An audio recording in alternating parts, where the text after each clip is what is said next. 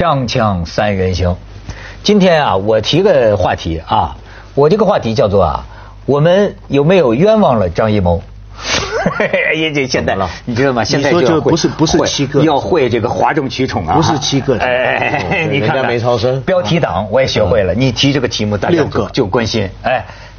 咱们这么正派的人，怎么能去谈人家的这个事情啊？哦我们谈的当然是电影对啊，计生委的事情计生委的事情不归你管，对吧？谈的是张艺谋电影里妓女的事儿。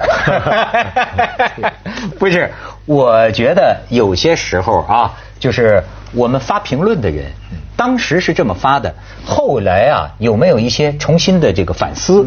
有，我是这个，呃，前一阵儿啊，呃，徐老师在节目里叫嚣，让清华大学一个教授辞职，或者清华大学应该开除他，你记得吗？我建议没有什建议。么叫教教授，这个这这才叫标题党。对。这个康生的遗毒啊，好好，那个，那你为什么建议要开除他呢？因为他这犯违反一个法律教授的基本常识，突他破了国民的道德底线。他是关于这个李某某的这个案子发了句什么言论呢？就是说，呃，强奸那个妓女比强奸良家妇女女要好。危害要危害要小。小。他还不是说妓女，他说陪酒女。啊陪酒女。啊，这个更模糊的一个概念。危害要小。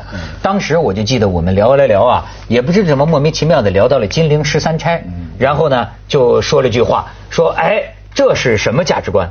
这不就是金陵十三钗的价值观吗？结果他们呃，香港报纸前几天登了一张照片，一段录像，有一个男的在地铁上，好像上海什么地方，就摸旁边女生的大腿，嗯。结果呢，那女生拍下来了，哎，对面的人把他拍下来了，是吗？哎，对面人把他拍下来，拍下来以后呢，要要要去报报警嘛，嗯。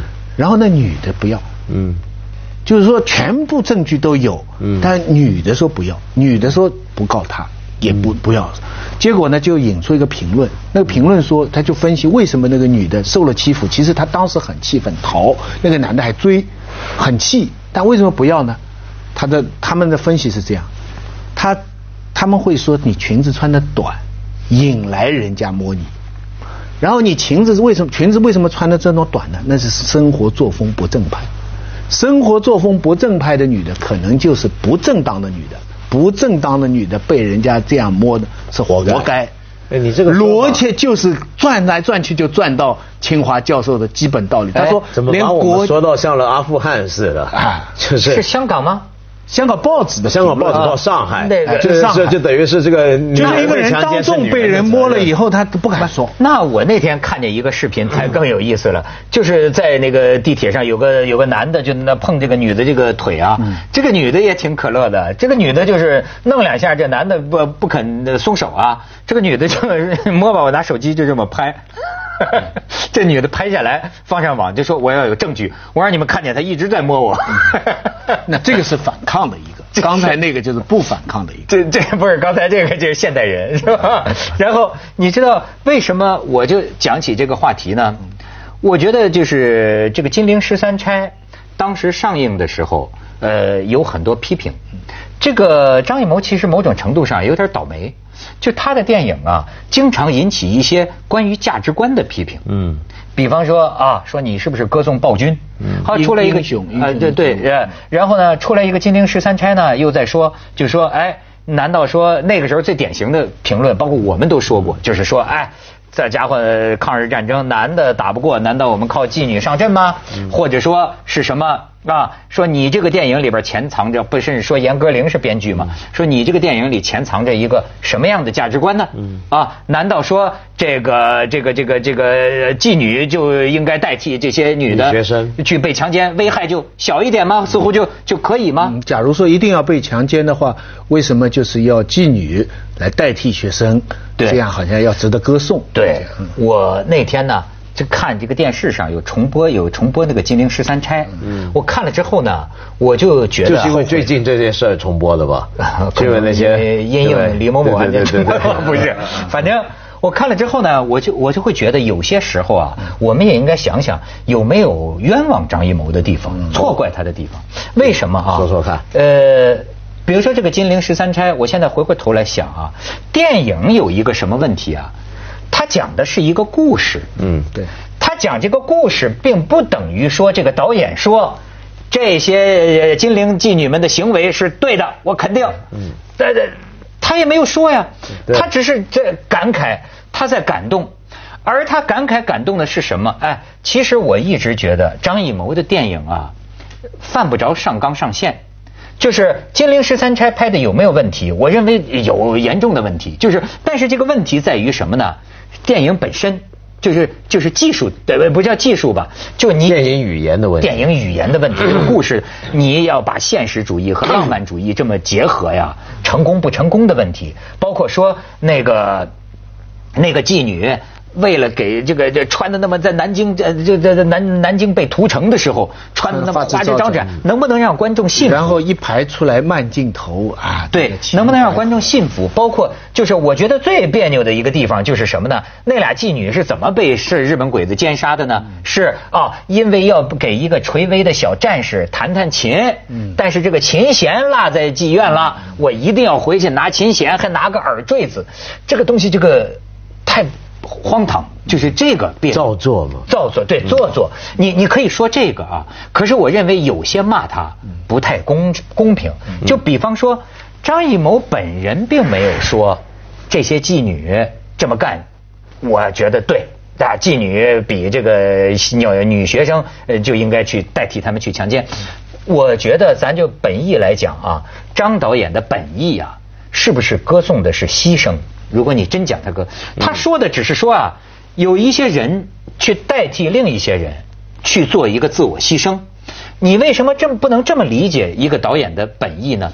包括这个电影里边的一些表白啊，就是说，你看一开始这些小女孩子啊，嗯是连这些妓女们是共用厕所都不要共用厕所，嗯就觉得你们脏，你们是什么人？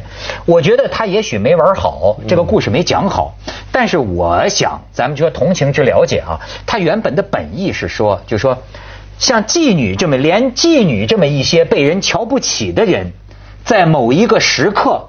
他们也能够愿意挺身而出，为另一些人牺牲了自己。嗯，那这个主题并没有什么问题吧？文学批评 A、B、C 啊，作家的本意是不重要，一旦写成作品了，其实这是很早的传统的批评方法，说啊，作家想通过什么什么讲什么，现在这是看文本的。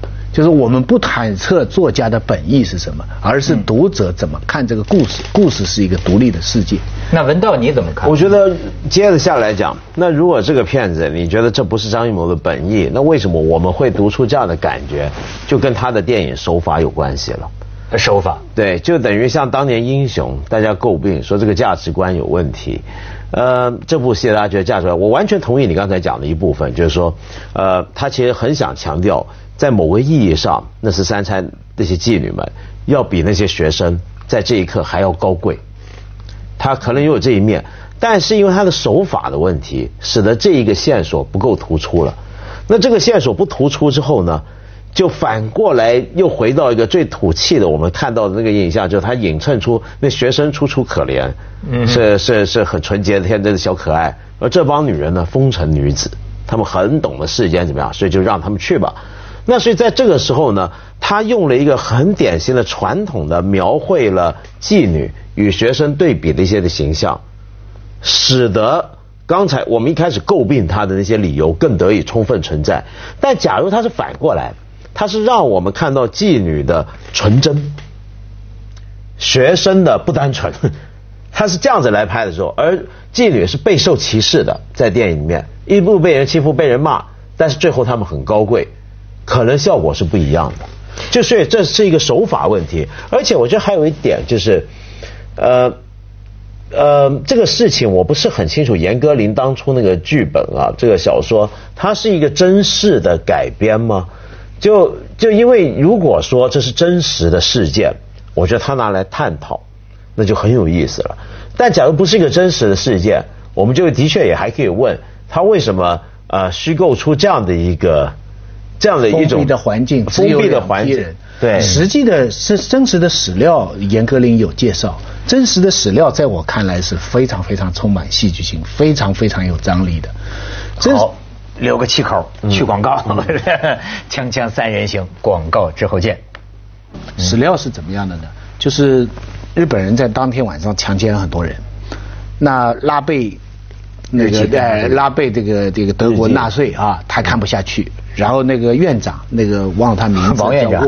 不是不是不是，姓魏的，呃，嗯姓魏是我们的翻译了，嗯。好像是美国人还是加拿大人，嗯。他是那个那个等于是那个修道院院长，他主持的这个难民营嘛，他们也都呃呃很很害怕抗议，结果去跟日本人说，结果日本人第二天来了军官，就是说，呃，我要禁止强奸的活动，嗯就要有慰安妇正规的慰安妇就要有慰安妇。嗯他们说所以呢，我希望你们配合，让我们到你们漫游营里很多的人是吧？让我们去找那些从事这个行业的人，呃，我们找把他们自愿的找出来以后，我们保护他们，给他们吃好穿好，然后为我军服务。呃，然后，那么这样比整个要好，否则的话会我们会继续怎么怎么怎么怎么。这个院长当时就同意了，事后他为这个同意自杀的。是他当时同意，同意了以后，日本人跑去，包括汉奸那个翻译，他们跑去，就跟他们说：你们在这里很苦，而且你们生死不保。嗯现在你们做过秦淮河的姐妹们，你们出来，我们会保护。用中文他们说，我们会把你们安顿在一个地方，你们为皇军服务，为什么人服务？但是你们会得到钱，至少你们不会有生命危险。你们在这里，你看吃的这么差，他们也非常糟糕啊，屎啊尿啊，整个这个地方。结果呢，这个地方就非常微妙了。就这些女的呢，有一些是相信了他们的说法，自己站出来的；有一些是被人认出来以后拉出来的。然后这里边有个空白，给我们极大的艺术想象的空间，就是周围的这些人，他们当时是这么一个态度。在我看来，这是一个极其有戏剧性的一个场面。嗯就是假如你作为旁边良家妇女，嗯你作为学生，你作为什么人？你是要保护这些妓女呢，还是说希望他们站出去保我们的平安呢？嗯这是多么好的一个戏剧性，但严格没有往这个方面去写，他把这些全略掉了。事实是这些女的出去了，后来他们做了慰安妇，有些活到今天。烟花三月，那个李碧华最后还写出来对慰安妇对，有些呢就中间就死掉了，就是也有些后来结婚了，也有些后来就从良，也有。而这个院长很快就回去回美国去了，回美国去以后，没过多久自杀，自杀的墓碑上写了，就是就是一一行字，我不记得原文，就是为了这些人。嗯。就是我觉得他的自杀的一个原因，就是说他发现他其实没有资格同意日本人来选妓女来做慰安妇，以保障其他大部分人的安全。这个选择从实际上是可以理解的，但从人性的角度讲是错的。对，所以你看到这是就真实的故事就我不知道原来我没看过严歌苓原来的本子，呃，但假如光从电影看的话，你比如说张艺谋没有选取这样的一些的场景材料，那于是呢，他的重点集中在了那些妓女也爱国这点上，他们他集中在对他们是怎么样爱国牺牲，然后他甚至加入一个外国人进来。来旁观这群妇女的壮烈，然后中间的这种关系，呃，他反而忽略掉的，恰恰就是我们一开始所讲的，妓女是不是更值得被牺牲？是不是你残花败柳了？我们过去的讲法说，那你就从了吧，就算了吧。我所以为什么我们过去攻击张艺谋这一点价值观不对呢？是因为他的确你看到这是个盲点，他没处理它。嗯，我其实感觉呢，你看啊，这个是我忘了是这个罗兰巴特呀，还是这个本雅明啊？他讲过一个，就是看照片呢，他就有一个概念叫次点次点。罗兰巴特什么叫次点呢？就比就比方说，你看见江青拍了一张照片，江青手里拿了根烟，这根烟呢就是次点。就哎，它是一个这个东西，这个性啊，在这个这个这个这个张艺谋的电影里啊，它经常是一个次点。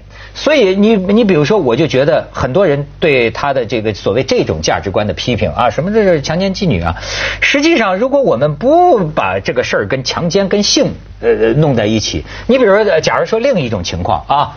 比如说，有个女学生，有个小孩偷了日本鬼子的，不是拿了日本鬼子的一个东西，结果日本鬼子说：“哎，呃，谁拿的？你们要不拿出来，我就从最小的杀起。”然后这个时候，也许另一个没拿的一个成年人出来说：“我拿的。”那么如果是拍了这样一个故事，这个价值观有什么问题呢？没有问题啊，这对就是一个人为了另一个为了一个人为了另一个人，反正就是牺牲吧。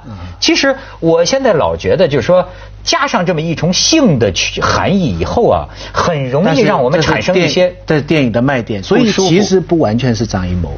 整个片子的谁出钱的？为什么找外国演员？为什么要金陵十三钗？这这个是视觉视听什么视觉盛宴？当时要冲奥这个整个是这个整个是一个电影，是一个娱乐工业，但是它里边有一点张艺谋是抓对的，它有一个合理性的，就是说学生是未成年。嗯，另外就是我们可以最最善良的角度可以都举做，一批成年人站出来替未成年的儿童避一场避过一场灾难。只有从这个角度来讲，这个剧本有它的合理性哎。我觉得严歌苓突出的也是这就是一点。有有些时候啊，但他强调了性别，强调了这个妓女的的身份，身份，那就跟清华教授是一个个逻辑。object of desire 欲望对象嘛。他呃，说我不觉得张艺谋有这个逻辑，就是我不觉得他认为呃妓女被强奸就会好一些，好一些呃我不认为张艺谋是这么想的。这不是张艺谋的想法。从我们回顾的严歌苓讲的那个史料里边，你你我们设身处地想到日本人跑出来要叫秦淮女站出来的时候，这么多人，我们普遍的民众，就算我们在里边，活该呢我们会不会觉得？对不是说活该，至少是这是一个很重要的这是你平常做的事情嘛，我们这个你总总总见总不见得我我妹妹在这里，总不见得让我妹妹去吧？你们平常是做这个吧？有没有这样甚至说不定还有人主动指认。我记得我认得他，他就是这就叫拷问灵魂了啊！锵锵三人行，广告之后这个。才是卖点。这样所以我是说，他这个电影其实我我觉得确实没拍好，呃其中有很多让我们产生有好的地方哎，但是就是呃很呃重要的一点就是，我觉得这是个关于自我牺牲的故事。你这个有什么意见吗？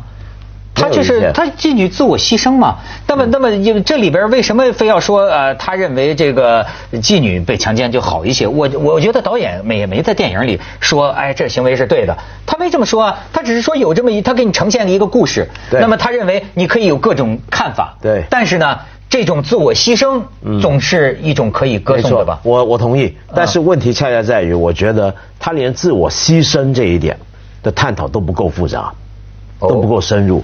就他把这个牺牲变得很单纯了，很浪漫化。嗯但是一个要牺牲的人，他具体牺牲的是什么？他的具体的考虑怎么样？那个情景怎么样？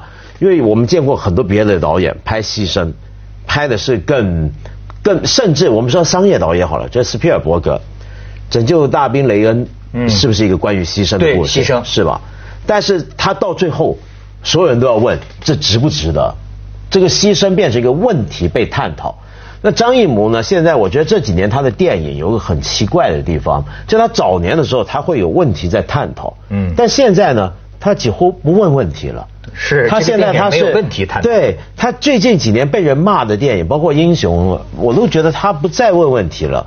他是一个只有好看对，他是呃，他的确想拍，他想把牺牲唯美化，嗯在这部电影，他想浪漫化，他想塑造一次又一次的很漂亮的一个电影奇观，就像他帮每个城市做的各种的印象对的那种表演一样。我觉得这才是张艺谋。我我不批评他价值观，我也不评判他，我是我只是替他觉得可惜。嗯就原来作为一个比较复杂的。有深度思考的导演，这几年他思考的那个锐利啊，那个那个锋锋芒不见了。他原来的思考是不是是他自己的呢？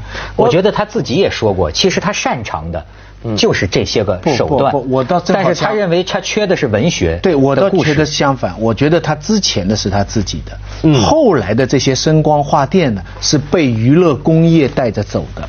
我是这样就整个看大片体制哎，我觉得他拍《秋菊打官司》啊，《红高粱》的时候，那是张艺谋的自己。嗯我们不是引用过鲁迅那句话吗？就灾难过了，我们就只歌颂烈女。嗯为什么？因为同样的故事，别人也拍，《拉贝日记》也拍，《南京南京》也拍，都拍得比他复杂。但反过来，我们对《南京南京》这么苛求，对这个电影有这么多的批评。其实同样的故事，你看我们刚才讲进去保护了几个士兵，保护了士兵以后，使得全部的民众都有安全的危险。因为你变成了战争的场所。这个时候，你该不该保护为我们战斗的士兵呢？这是非常严峻的问题。南京，南京触及到了这样的问题，对不对？可是他呢，却为了娱乐工业的目标，为了这个好看，有外国演员，有漂亮的美女，有性，有战争，有爱国主题。我觉得张艺谋是被这个票房、被这个娱乐工业带走，不是他的价值观有问题。张艺谋聪明的很，张艺谋的价值观没那么容易被改变。啊，没那么容易过。我我始终我还是在说，我始终期待张艺谋会拍出像《红高粱》这样的。所以我是觉得过去不要那么多投。过去很多人老是一说张艺谋电影，老是说他价值观有问题。不是这个，咱们也有种文以载道。我恰恰是觉得啊，他这个电影的这个具体的层面上有有问题。不，如果说价值观有问题，我觉得他艺术层艺术恰恰是艺术层面浅了啊，有。如果说价值观有问题，是我们观众的价值观有问题。我们在看的时候，接着为您播出《什么希望西安楼观文明启示录》。